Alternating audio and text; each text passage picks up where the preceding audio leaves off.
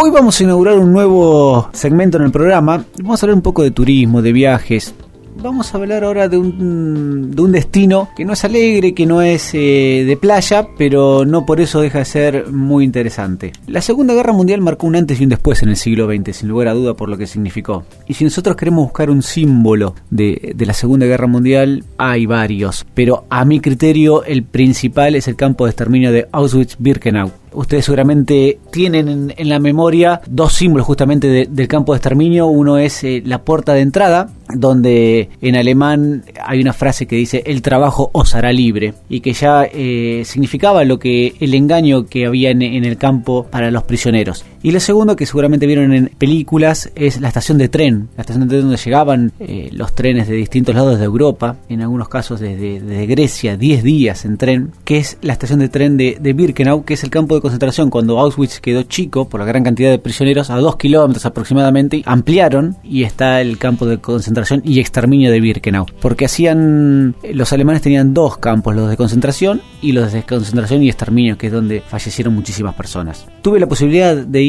hace un par de, meses a, Polonia, porque allí está, eh, cerca de la frontera con, con República Checa. Había nieve alrededor de, la ruta cuando nosotros salimos de Praga para Polonia y en todo el camino había nieve a los alrededores de la carretera, de las carreteras amplias de tres manos, todo grupo es así. Y bueno, y, fuimos, son unos 250 kilómetros aproximadamente, llegamos hacia unos 3, 4 grados bajo cero. Yo tenía puesto remera térmica, eh, camiseta, campera, gorro, guantes, botas y tenía frío. Lo primero que nos dijo la, guía es, ¿tienen frío ustedes? Bueno, piensen que en, los inviernos de aquella época, de 42, 43, llegó a ser 20 grados bajo cero, en ese momento hacía 4 o 5. Y solamente tenían una camisita, la que ustedes recordarán por películas, a rayas y un pantalón. Era insostenible. De hecho, 1.100.000 personas murieron en Auschwitz la gran mayoría de ellos judíos, aunque al principio eran prisioneros de guerra de, Rusia y comunistas, presos políticos. Luego empezaron a llegar trenes de distintos lados de Europa, como dije, de, personas judías, y la gran mayoría de ese millón cien mil personas, casi 900 mil, eh, fueron judíos. Eh, los trenes, en los trenes había 70 personas en un vagón sin una ventana y solamente con un balde para hacer las necesidades, en viajes que duraban 3, 4, 5, hasta 10 días los que provenían de más lejos cuando llegaban, ya muchos habían muerto en el viaje. Y los que llegaban y les sobrevivían, les decían que era un campo de trabajo. Por lo tanto, estaban contentos de haber llegado a Auschwitz. Eh, lo primero que hacían era dividir los nenes de las madres y de, los hombres, para ver quiénes podían trabajar y quiénes no. A los menores de 13 años directamente los separaban y los mandaban a las tristemente famosas cámaras de gas. Y también a las madres, porque no querían madres que sintieran mucho odio sabiendo lo que le pasaban a los hijos, entonces directamente los mandaban a las cámaras de gas. En cuanto a los hombres, hay fotos, se ven fotos bien claros cuando hay dos caminos y a las personas mayores o las personas que, que no podían trabajar le hacían ir por un camino que ese camino era justamente el camino hacia la muerte, hacia otra de las cámaras de gas había varias cámaras de gas en los campos de, concentración y vivían en barracas, barracas donde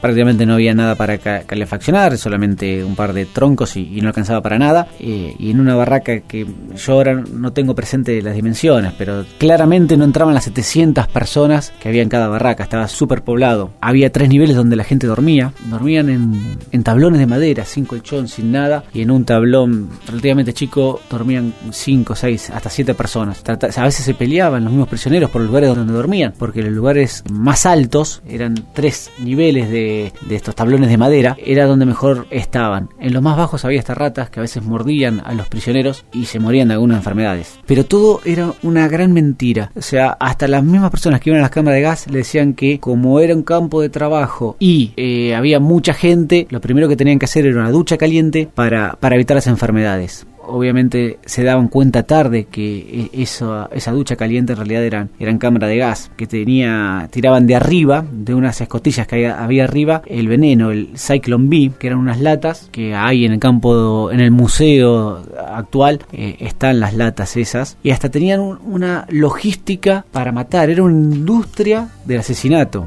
O sea, tenían eh, depósitos llenos de Cyclone B, de, ese veneno. Y a veces para llevarlos de un campo de concentración al otro, de Auschwitz a Birkenau, que era dos kilómetros, los llevaban a través de ambulancias. Cosa que los presos nuevos veían la ambulancia y decían, bueno, por lo menos eh, hay alguien que nos cuida.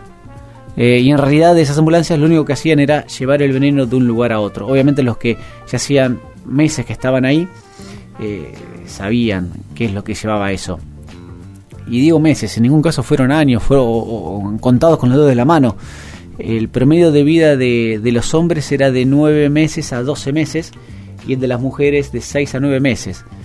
Eh, en una de las barracas que se hicieron museo están las fotos con los datos de los prisioneros en los primeros años, porque en los últimos años eh, directamente hasta dejaron de, de, tener el registro de los prisioneros que estaban en cada una de las barracas. Y ahí uno podía ver cómo entraban, cómo cómo fallecían. La comida misma, la comida misma no tenía las calorías mínimas que necesita una persona para sobrevivir. No digo ni para hacer trabajo, ni ejercicio, ni nada. Para respirar y para caminar y nada más. No tenían. Por eso la gente entre la mala alimentación, el trabajo excesivo, el frío, la gran mayoría moría. Ahí podía haber uno, eh, personas de 25, 30 años, que uno dice, bueno, son personas fuertes, que se veía que cuando llegaban a los campos de concentración eran personas fuertes. A los 3, 4 meses morían porque no podían aguantar las condiciones del campo. Y no solamente eso, sino también las condiciones higiénicas, de salubridad. Tenían solamente dos veces al día podían ir al baño. Yo no recuerdo ahora, pero creo que era en la mañana y a la noche, o al mediodía y a la noche. Durante el resto del día no podían ir al baño. Eso hacía que a veces las condiciones de salubridad sean extremadamente duras. Y aquellos que,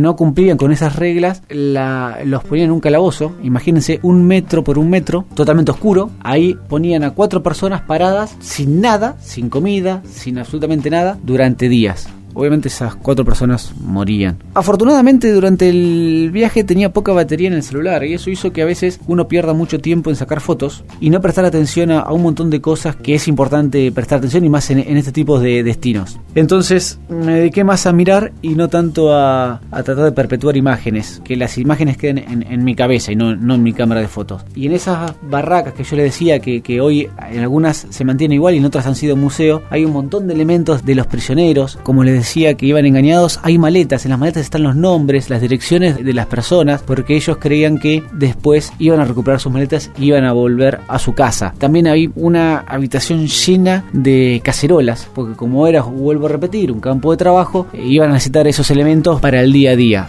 De las habitaciones que más impacta, que más conmueve, es el pelo. Cuando llegaban, les cortaban el pelo y ese pelo los entregaban a empresas que hacían telas y las vendían en el resto de Europa. Esas cosas que, que uno no, no puede comprender que pasó hace 80 años. Quizás si hubiese pasado hace 3.000 años, eh, nada, era, otra civilización. Pero a ver, hace 80 años, mi abuelo tenía 13 años cuando comenzó la Segunda Guerra Mundial en 1939. La verdad es que cuesta comprender cómo la locura de un hombre, de Adolf Hitler, llevó la locura de un pueblo. Antes de, de mi viaje quise leer mucho y leí mucho sobre el tema y cómo eh, el ascenso al poder de Hitler fue esquivando barreras, ¿sí? A ver, el pueblo alemán en un principio lo votó a Hitler. No fue que él hizo un golpe de Estado y asumió el poder, lo votó. Estaban convencidos de que Hitler era la salvación para Alemania. Gran parte por el castigo que había incurrido eh, los países aliados en la Primera Guerra Mundial, en el Tratado de Versalles, que le había puesto unas sanciones extremadamente elevadas hacia Alemania y eso produjo que el pueblo alemán quede resentido.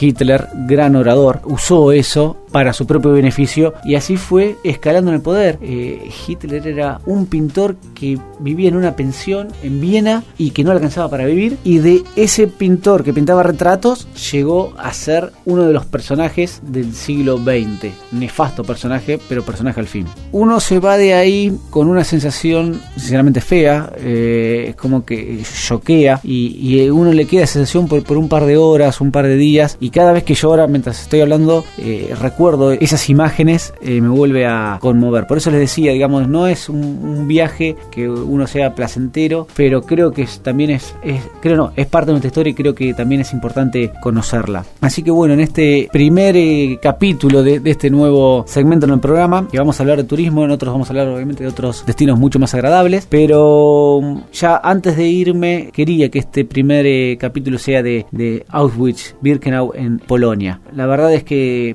mientras estoy hablando se me vienen imágenes y un montón de, cuestiones para comentar. Lamentablemente eh, algunas no, no creo que no son apropiados contarlos al aire por la dureza, la, crueldad, pero más que eh, el número de un millón cien mil personas que fallecieron en, en Auschwitz es la historia de vida de cada uno de ellos. Eso es lo que conmueve más cuando nos, la guía comentaba de una persona en particular, de otra persona en particular, cuando uno veía las fotos, eso conmueve muchísimo más que la cantidad de personas, porque no uno no llega a dimensionar, solamente estando ahí uno puede dimensionar lo que sufrió esa gente durante todo ese tiempo y que hoy sobrevivientes, que ya quedan muy poquitos, pero uno ve los comentarios y los recuerdos que tienen, duelen el alma. Y los sucesores, muchas personas que padre, el hermano, el tío estuvieron ahí y cuentan y esas historias son las que más conmueven más que la cuestión macro, sino la cuestión de cada historia en particular.